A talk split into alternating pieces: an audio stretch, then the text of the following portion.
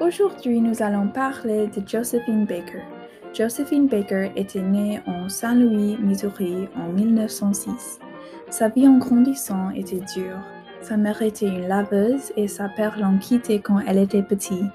Josephine a marié un homme gentil, mais sans de travail, et elle a pris plusieurs types de travail comme serveuse et le babysitting. Elle a plus tard le divorcé et avait plusieurs relations avant de réaliser qu'elle pouvait être indépendante et qu'elle devait pas compter sur les hommes. Josephine voulait toujours être un artiste du scène et elle a commencé de traverser tous les États-Unis avec des interprètes comme The Dixie Steppers et The Jones Family Band.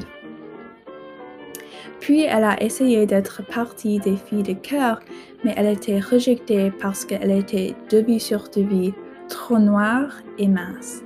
Elle a pratiqué les lignes et la routine de toute façon, même si elle était juste un déshabilleur pour le fille de cœur. Plusieurs fois, quand un des filles était absent, elle a remplacé dans la chœur parce qu'elle savait toutes les lignes. Elle a ajouté un style unique de comédie quand elle était le remplaçant où elle a roulé ses yeux et agi délibérément stupide. C'est devenu sa marque des poses. Après une certaine renommée, elle a visité plusieurs pays autour de l'Europe et la Société intégrée de Paris était où son carrière s'est vraiment prospérée. Elle est la plus connue pour sa performance où elle a dansé dans une jupe de banane tropicale. Aujourd'hui, cette performance ne serait pas socialement acceptable.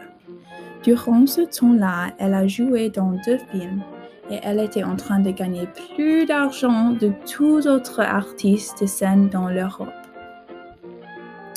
Quand elle est revenue aux États-Unis, elle était rejetée des audiences pour l'idée d'une femme noire avec autant de pouvoir et de sophistication.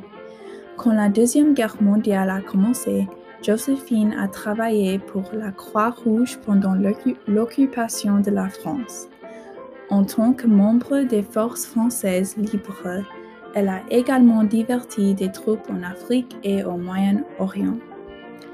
Peut-être plus important encore, cependant, Josephine a travaillé pour la résistance française, passant parfois des messages cachés dans ses partitions et même dans ses sous-vêtements. Pour ses efforts à la fin de la guerre, Joséphine a reçu à la fois la Croix de guerre et la Légion d'honneur, avec la rosace de la résistance, deux des plus hautes distinctions militaires de la France.